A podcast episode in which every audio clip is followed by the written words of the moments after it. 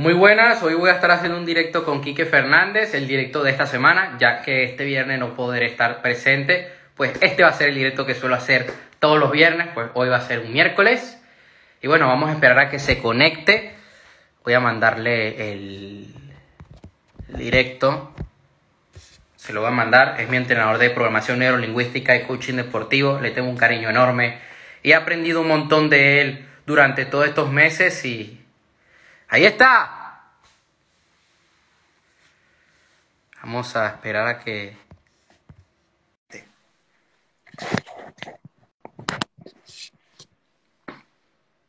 Mira, aquí... Ahí está. Bueno, Sí, sí, a ver si coloco esto bien. Perfecto. Ahí. Al fin un directo. Gajes del directo. Si no cojo el móvil. A ver. ¿Te ves bien? Lo aguantaré y ya está. Lo aguanto y ya está. Bueno, siempre y cuando no se canse los brazos, perfecto. No, tranquilo, tranquilo. Bueno, vamos a empezar. ¿Quién es Quique Fernández? ¿A qué se dedica Quique Fernández? ¿Qué trainer? ¿Que quién soy? Sí. Pues nada, soy un aprendiz de, de muchas cosas. De la vida y de, y de todo lo que pueda en cada momento. Sobre todo un aprendiz. Y un entusiasta y curioso por, por todo lo que me puede ofrecer la vida. ¿A qué te dedicas actualmente? Actualmente, pues a, a entrenar y a formar a gente, a personas como, como, bueno, en este caso como tú, y, y hacer coaching en equipos deportivos y a deportistas en general y entrenadores. O sea, dos Ah, facetas, una, una de formador y otra de intervención, ¿no? Como- ¿Cuál es la diferencia entre hacerle coaching a un entrenador y a un deportista? realmente ninguna. Eh, no hay diferencias. La única diferencia con el entrenador es que, aparte de, de su proceso personal, tiene que aprender a, a cómo trasladarlo a los demás, ¿no? Ese liderazgo. Pero al final, trabajo conmigo empieza igual y después donde quiera llegar, claro. Entiendo. Primero, primero es cambiar uno, eh, primero es que uno haga el clic y una vez que hace el clic, eh, donde decida ir, allí vamos.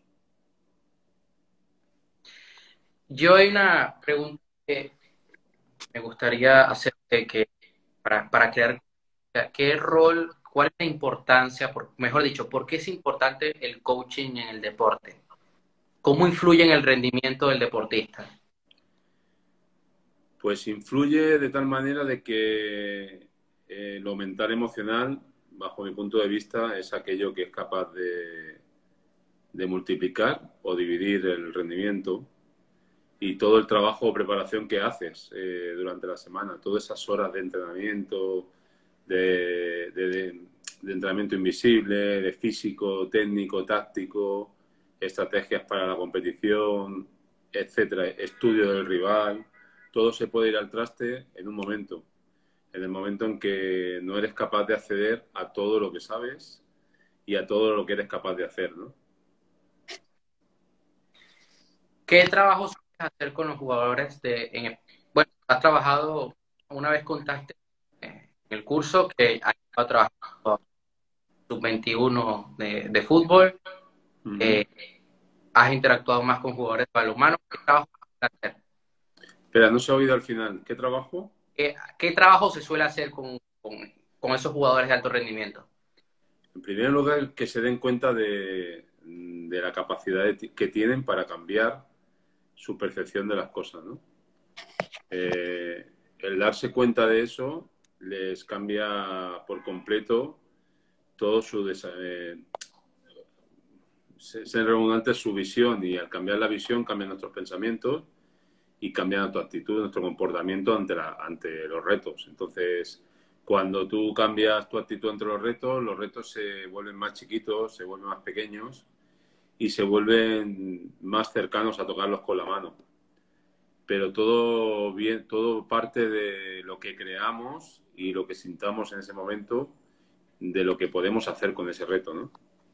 Entonces, el primer, el primer paso es que se den cuenta de todos los recursos que tienen dentro y lo fácil que es acceder a ellos eh, desde un trabajo por debajo de ese que normalmente se trabaja, que es el, desarrollo, el desempeño, porque normalmente en un entrenamiento eh, lo que hace es centrarse en el desempeño para obtener unos resultados, pero aún quedan tres capas por debajo que trabajar.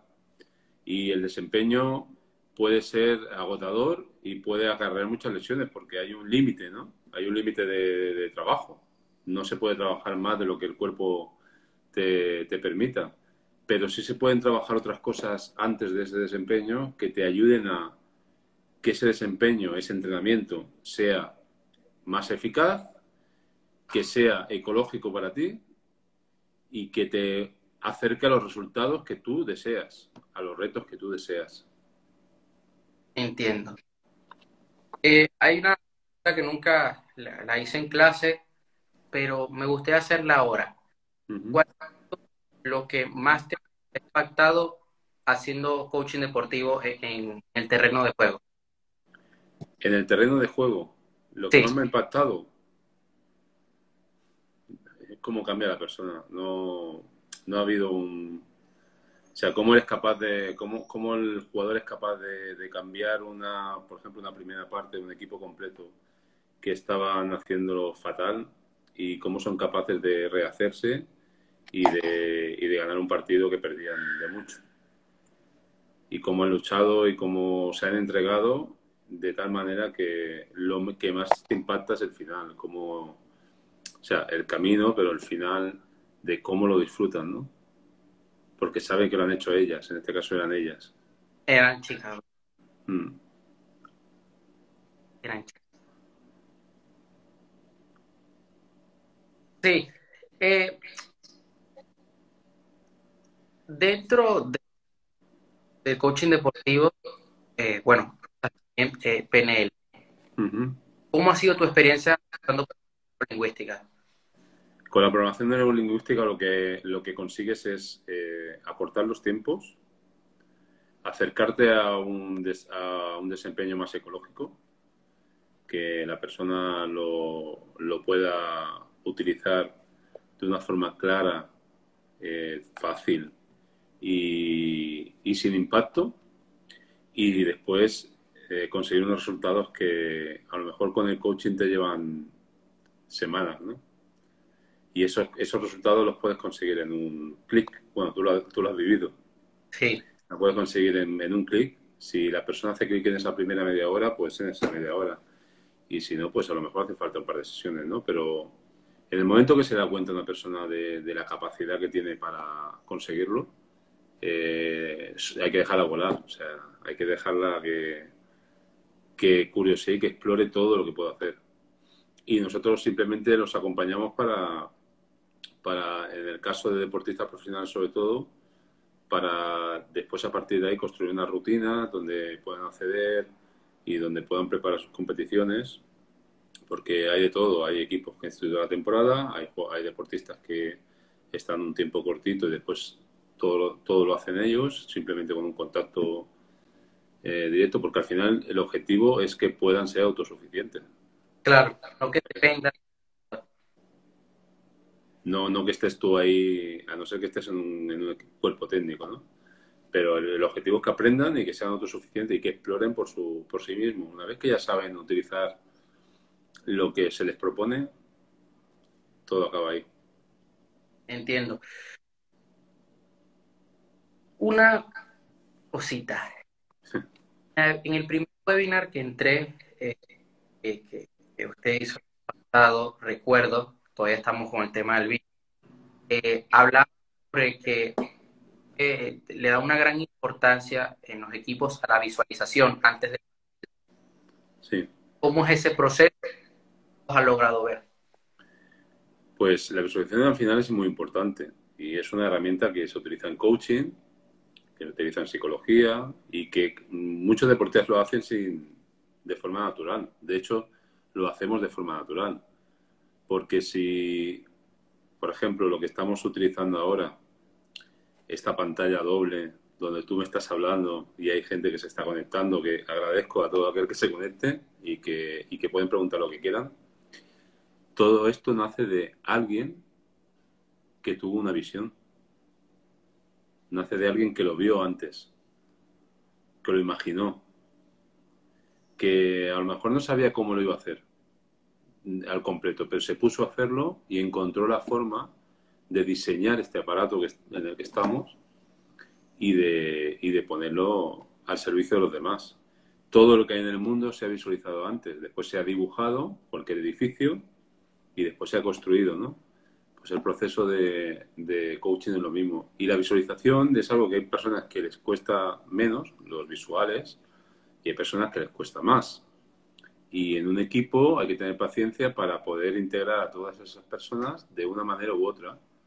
Pero a base de, un trabajo, una metodología durante la temporada, se consigue que todos visualicen. Y es muy importante porque la neurociencia ha demostrado que un minuto de visualización son siete minutos de entrenamiento. Con lo cual, tú le puedes meter ese calor al cuerpo antes de, saltar al campo, a la pista o a la competición, que te ayude a, a tu activación eh, física y mental en este caso, pero te ayude a la física también para que puedas reducir incluso lesiones, porque no tienes ese primer impacto, ya lo estás trabajando antes, ¿no? Y se utiliza para muchas cosas. ¿Qué hacemos desde la PNL? Pues integramos mm, más información, mm, inducimos a otra información que la persona conecta con ello y le ayuda a hacerla más real todavía, ¿no? Entiendo. Y además que me ha tocado verlo durante el curso, o sea, lo, puedo comprobar. sobre todo, recuerdo el primer webinar que hice, fui yo el voluntario de la visualización y me, dijiste, ¿a ah, qué después de la visualización? ¿A qué quieres llegar? ¿A, esperas ahora? Claro. Eh, a veces sabes que soy un poquito duro, pero quiero... Eh, el objetivo del que viene es aprender. Entonces, hay veces que hay que emplear, bueno, hay que hacer que, el alumno se dé cuenta de las cosas. Hmm. ¿A qué te refieres con? Que siempre lo dices. ¿A qué me refiero con? Es que a veces se entrecorta. Repite, no me he enterado. Barro. Va.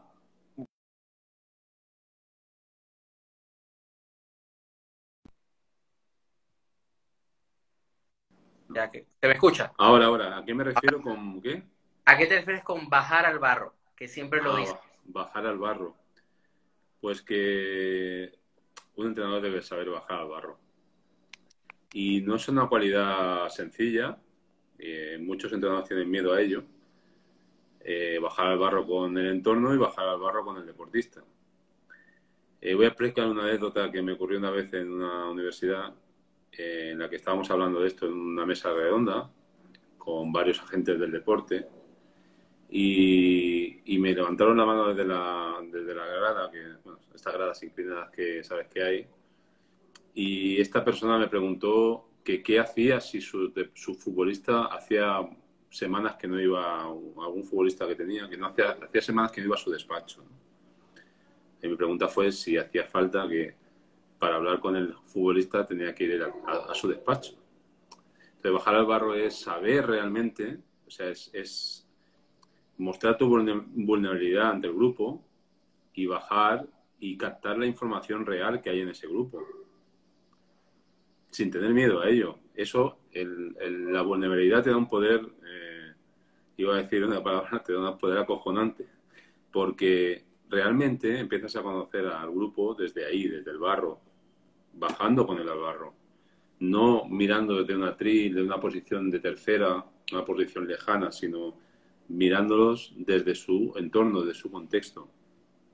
Bajar al barro no es quedarse ahí, simplemente es bajar, captar la información, compartir y volver a tu posición de, entrenador y de líder desde otra posición de tercera que es muy importante para analizar lo que has visto en el barro o lo que has vivido en el barro.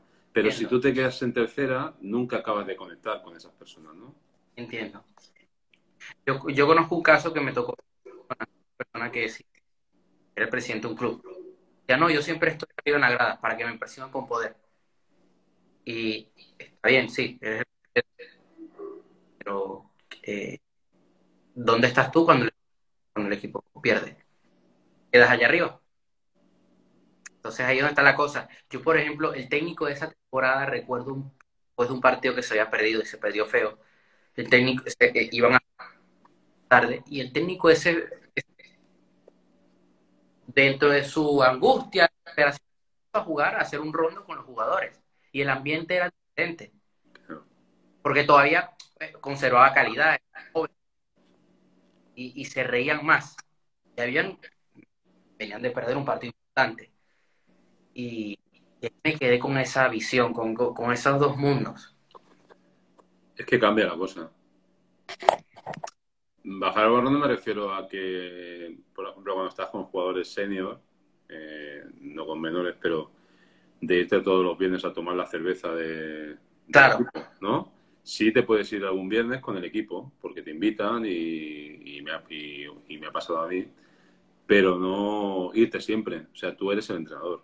Claro, eso Pero no pasa nada porque un día compartas, compartes el principio de esa cerveza algún día eh, y después lo dejes a ellos. Es su, es su mundo, ¿no? Pero sí conocerlo. Es, es muy importante conocer ese mundo. Es muy importante eh, que te vean como alguien que, con el que se pueden abrir. Porque si te ven desde, desde lejos, desde esa tercera, no van a ser capaces de, ni ellos ni tú, de, de saber lo que realmente sentís, ¿no? ni, lo que realmente eh, tenéis dentro. Entonces, cuanto más claro, mejor. Si buscas pasión de ellos, tienes que mostrar pasión. Si buscas humildad, tienes que, tienes que ser humilde. Y si buscas comunicación, tienes que comunicar. Aunque ya sabes que es imposible no comunicar, pero mejor, por eso mismo es mejor comunicar lo que beneficia al grupo y no lo que lo perjudique, ¿no? Ahí, claro, acá de cosas interesantes. Lo mismo se debería aplicar en el aula, lo mismo debería hacer un profesor. Pues sí. Y aquí me mojo, sí. Porque siempre está ese debate y lo viví. claro, mostrando que en el caso del profesor hay que tener un respeto al profesor. Claro. Pero para que veas que mm, es que hay una línea difícil de mantener. Pero ahí está eh, el trabajo. Ni puede ser un alumno más, pero tampoco tienes que ser esa persona que está ahí, ¿no? Hay que saber lidiar con ese rol para liderar desde la influencia, desde, el proponer, ¿no? No liderar desde el mazo, ¿no? Pero tampoco dejarte comer el terreno, está claro. Entonces, para eso es muy importante todo lo que hemos trabajado, eh, saber quién eres, lo primero, y saber qué puedes hacer. Y a partir de ahí todo cambia partir de ahí todo cambia. Hay una frase que mencionamos, creo que fue en la penúltima clase, y siempre he querido hacer esta líder reverberante.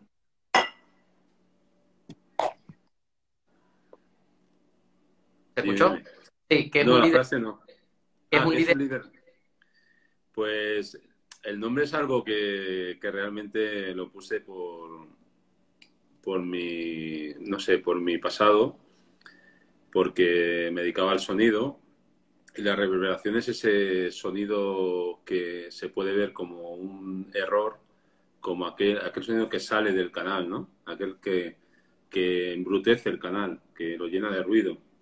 Pero es malo para el que lo, para el que lo da. Al que lo está oyendo es una señal que le ayuda a localizar al otro, ¿no? Mm. Entonces, el líder reverberante es ese líder que no hace falta que esté siempre presente, porque cuando, cuando deja el mensaje se queda rebotando en las paredes del grupo y, hace que realmente imprende, del mensaje que quiere impregnar, lo imprenda en el grupo, no que sea un, mensaje vacío. Y para eso es muy importante lo que te he dicho antes de bajar a barro y de saber gestionar. Y no es fácil, ¿eh? No es fácil, pero es el trabajo que tiene un entrenador realmente. Porque si quieres que queden todo en, eh, cuando compite, cuando entrenan, tienen que estar de acuerdo en, lo que hacen y tienen que creerlo realmente. Como te toca, a ver, te ha tocado equipos jóvenes, eh, de, de, a veces en la labor de también de, Se entrecorta, Aaron, se entrecorta. escucha, Ahora, sigue. sigue. Ahora, te ha tocado ser entrenador en equipos balonmanos jóvenes. ¿Te ha tocado también, además de ser entrenador, tener un padre en el terreno de juego o en algún entrenamiento? ¿O nunca te has visto en esa situación? De los padres. Los ojos de un padre. El entrenador, no, simplemente es ofrecerles tu visión y que la entiendan. O sea, no que la entiendan, sino que la vean, que sepan. Si tú vas claro, al final todo es más fácil, ¿no? Y siempre hay quien no se quiere entender. Pero como dice Grinder, cuando no te entiendes también es comunicación, ¿no? Eh, el tema es que seas claro y que sepan que tú vas así y que seas una persona que va por el camino. Le guste o no te guste, eh, yo prefiero una persona así, en mi caso, ¿no? Y no, pero sí que te- tener paciencia y que vean que el trabajo va saliendo y al final beneficia. Y he sido entrenador y he llevado deportistas jóvenes por fuera y siempre cojo un deportista joven, siempre al, al iniciar el- la conversación, eh, la negociación de, para empezar a trabajar, siempre digo que habrá un momento del proceso en el que tengan que entrar la familia. Y casi siempre tiene que entrar. Claro, hay, ¿entiendes? Casi siempre tienen que entrar porque a pesar de tener buena fe, de tener una intención positiva, hay veces que hay algo que ajustar y hay algo que hablar, ¿no? Y es una de las condiciones que siempre se pone. En el momento que necesite de vosotros, tenéis que estar ahí. Si no, esto no funciona, ¿no? ¿te ha tocado también alguna vez de que algún padre te dice, caso a ti? Después de un padre te dice, se entrecorta. Eh, ¿Te ha tocado alguna vez que algún padre te dice, díselo tú, que Sí. Muchas, que por muchas, muchas. entrenador, a mí me tocaba entrenar con, con jugadores. Entonces, si me lo decía el entrenador, que además era quien yo, pues jugaba más importancia, le hacía más caso. Ah, sí, sí me ha pasado, sí. Pasa bastante. bueno. A veces, eh, lo- a veces te tienen a ti como... Es que al final el, el deportista que hace deporte es porque le gusta. Y, la- y el entrenador es la persona que le da la posibilidad de hacer lo que le gusta. Aparte de la familia, claro, pero ¿dónde va? Va al sitio que le gusta y la persona que está allí es el entrenador o la entrenadora.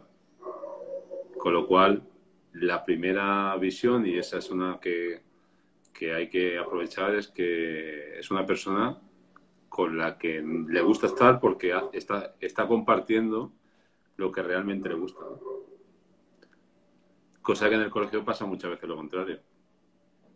No te gusta ir a clase y no te. Pero eh, ahí no voy a entrar porque no, no estoy en un colegio, pero habría que preguntarse por qué no quieren ir a clase.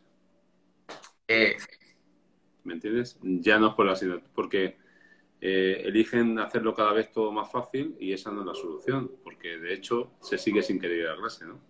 Y cada vez más. Entonces hay que ver si realmente no van porque no están motivados, porque tienen una percepción que no es la correcta en ese sentido, pero ahí tiene que estar el que se dedique a eso. no hay que- Yo una vez, una vez, eh, hace años, y además la madre, la profesora, se lo preguntó a una madre, eh, porque lo castigó con, sin ir a, un, a una- a un torneo. Eran pequeños.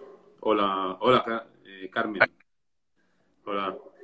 Eh, que el hijo, pues claro, iba a los entrenos y después no hacía los deberes o no iba al colegio con tanta gana. Digo, bueno, pues pregúntate por qué cuando viene con nosotros quiere venir y es tan ordenado, se lo prepara todo y merienda antes y todo eso, y por qué cuando va al colegio es tan desordenado y tan falto de gana. Entonces, hay algo ahí que no, eh, hay algo que no funciona, o en mi lado o en el suyo. ¿no? Es una reflexión que deben de hacer, ¿por qué no quieren ir a clase? No, pero es que ya ahora no se va a clases online tampoco, hay gente que falta. Claro, claro. Eh, no. Pero aparte, la curiosidad es algo que tenemos innato, ¿entiendes? La curiosidad es algo que, que tenemos como ser humano. ¿Por qué la perdemos esa curiosidad? ¿Por qué no, no queremos eh, aprender? ¿Porque tengo una edad porque... Bueno, tú lo has visto que viene gente mayor también a, las formaciones, mayor que yo, me refiero, y, y están ahí y están ahí aprendiendo y como, si, como niños pequeños, porque esa curiosidad, muchos saludos Jenny, eh, esa curiosidad hay que seguir fomentándola, hay que seguir fomentándola. ¿Por qué deben conocer la, la, programación neurolingüística? Porque es una experiencia única. La programación neurolingüística eh, como tal, no como lo que muchas veces se piensa que es la programación neurolingüística. El experimentar, eh, los procesos de experimentación que, bueno, tú has vivido, eh, yo he vivido. Eh, lo mejor es vivirlo. ¿Y por qué tienen que conocerlo? Porque una vez que haces clic, una vez que haces stop, no, no hay stop, ¿no? Como decía un anuncio. Una vez que haces clic, todo cambia. Porque todo lo relativizas mucho. No te digo que no haya días malos, pero que sí los hay. Bueno, la vida no es todo felicidad. Bueno. Pero, pero la, la, programación neurolingüística te ayuda, te ayuda a llevar todo mejor. Una pregunta te hace, que si sí. branding, la, la PNL. Mucho. Es muy aplicable. Eh, de hecho, la publicidad utiliza mucho el método Milton para la venta y el lenguaje del método Milton para la venta y cómo estructurar los mensajes se utiliza mucho para la venta. Yo creo sí, que... sí, le contesta. Es, es, que no veo el nombre. Carmen, ¿puede ser? Vendedora. Vale, no sé si, si, si la contestación le ha valido, si no, que, que me lo diga. que sí. Hay que, que, que, tuve que hacer al principio, pero para ¿Qué es la programación neurolingüística? ¿Cómo lo puede definir? La programación neurolingüística realmente sale de... Eh, se inicia por el, el, modelado de personas excelentes de la época, de los 70, cuando Grinder y Butler se ponen a modelarlos y sacan un patrón para que el resto de personas puedan eh, copiarlo, ¿me entiendes? O modelarlo. Pero también es ese, ese estudio de la experiencia subjetiva de cada persona, porque cada persona tenemos una, y es otras muchas cosas que se han ido eh, incorporando a partir de ahí, ¿vale?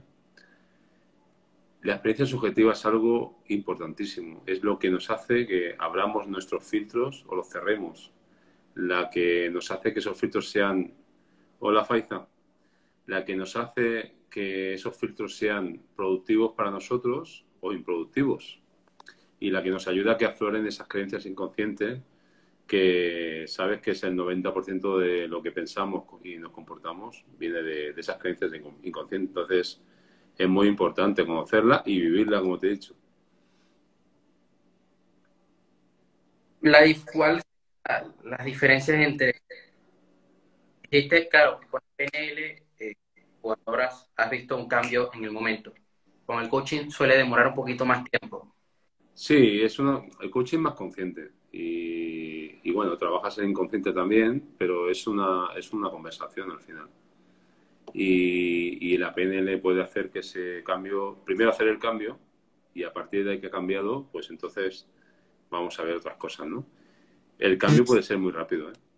Puede ser, yo me he encontrado personas con media, en media horita, el primer, la, el primer patrón He hecho la introducción y el primer patrón que hemos trabajado a fondo con la respiración, de la, por ejemplo, de la vida, como sabes cuál es, pues esa persona ya tenía lo que necesitaba. Y a partir de ahí lo, toda su visión cambió. Y cuando uno cambia la visión, ya no mira ahí, mira allá, ¿no? A lo lejos. Hola, Marcos. Estuvo con nosotros ahí en la formación. Sí, otro, otro alumno, sí. Y, y te, la verdad que no me gusta eso de que te cambie la vida, pero decirlo porque es, es muy de venta, eh, como que no puedes vivir sin ello y todo eso, pero sí, realmente te la cambia, porque te ayuda a gestionar. Lo que aprendí, eh, primero, lo que aprendí de, de los primeros webinars y, y, todo esto, es que en la PNL, en el nuevo código, no necesitamos saber otra persona. O sea, si la otra persona no quiere compartir, mira, me está pasando esto en casa. En el coaching, por, lo que he logrado vivir por experiencia, puede haber más esa interacción. Por ejemplo, en un curso de coaching de relaciones, eh, le pedí a la otra persona que, oye, ¿cómo es la relación con tu padre? ¿Cómo es la relación con tu madre? Obviamente, no, con las relaciones es, diferente. Pero bueno, sí que pasa más tiempo, eh, tienes que hablar más con la otra persona, en la PNL es diferente. Eh, se trabaja Es que eso te, da un poder, eh, a ver, a la persona le da un poder inmenso porque no tiene que compartir nada contigo. O sea, tú entras una persona y puedes estar con ella una hora trabajando y no tiene que decirte nada de lo que le pasa. Enfadada contigo será, ¿no?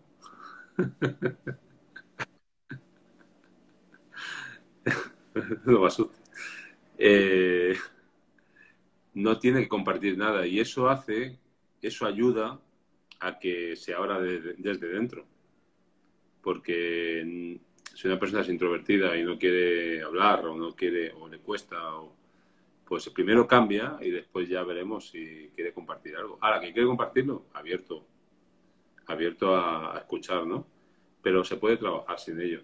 Simplemente creando el entorno necesario, el contexto que necesite para trabajar, es un entrenamiento.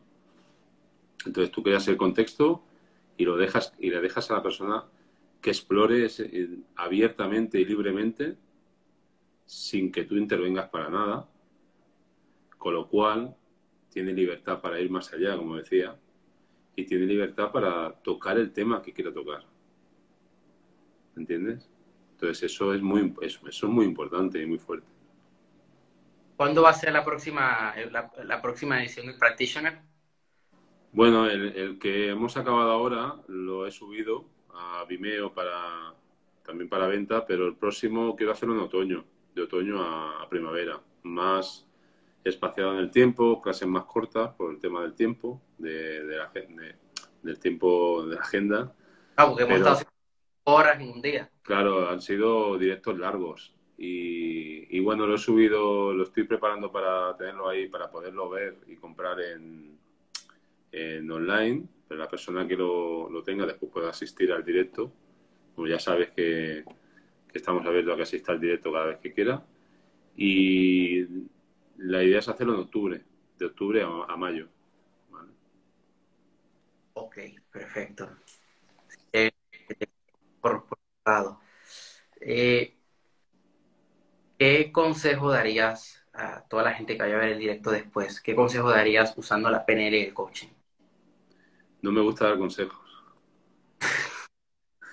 Porque el consejo realmente de alguien que te lo pide y aún así, cuando te lo piden, hay que tener mucho cuidado con los consejos. Mira tú. Sí puedo explicar, sí puedo explicar eh, lo que significa el coaching en el deporte o en lo que sea. Bueno, nos han preguntado en el branding, en las empresas, en lo que quiera.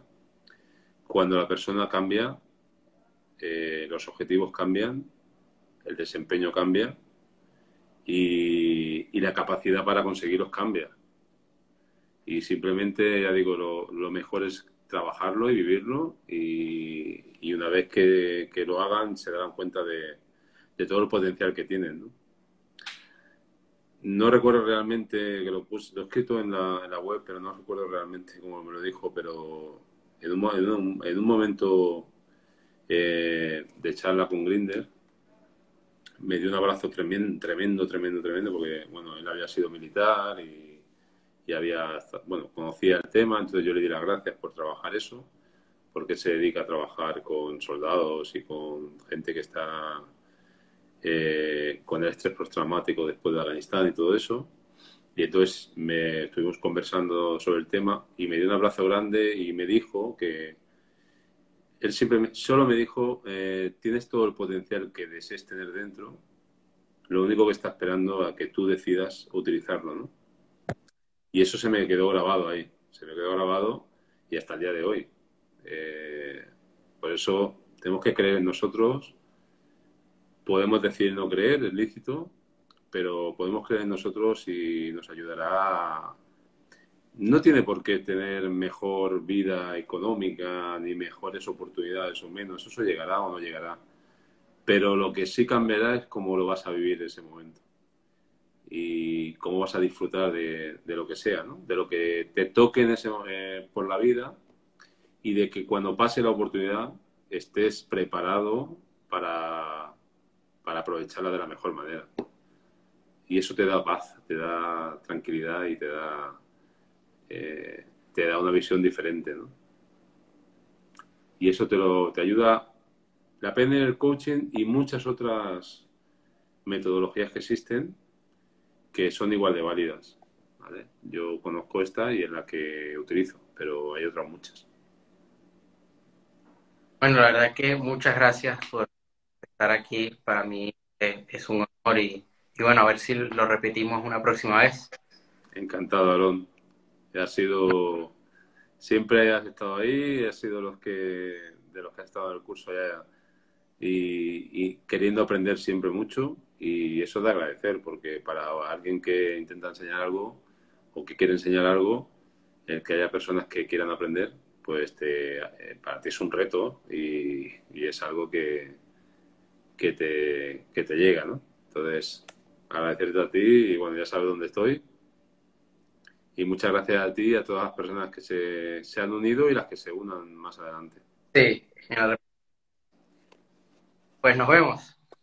Vale, Abrón. Chao a todos. Chao. Chao.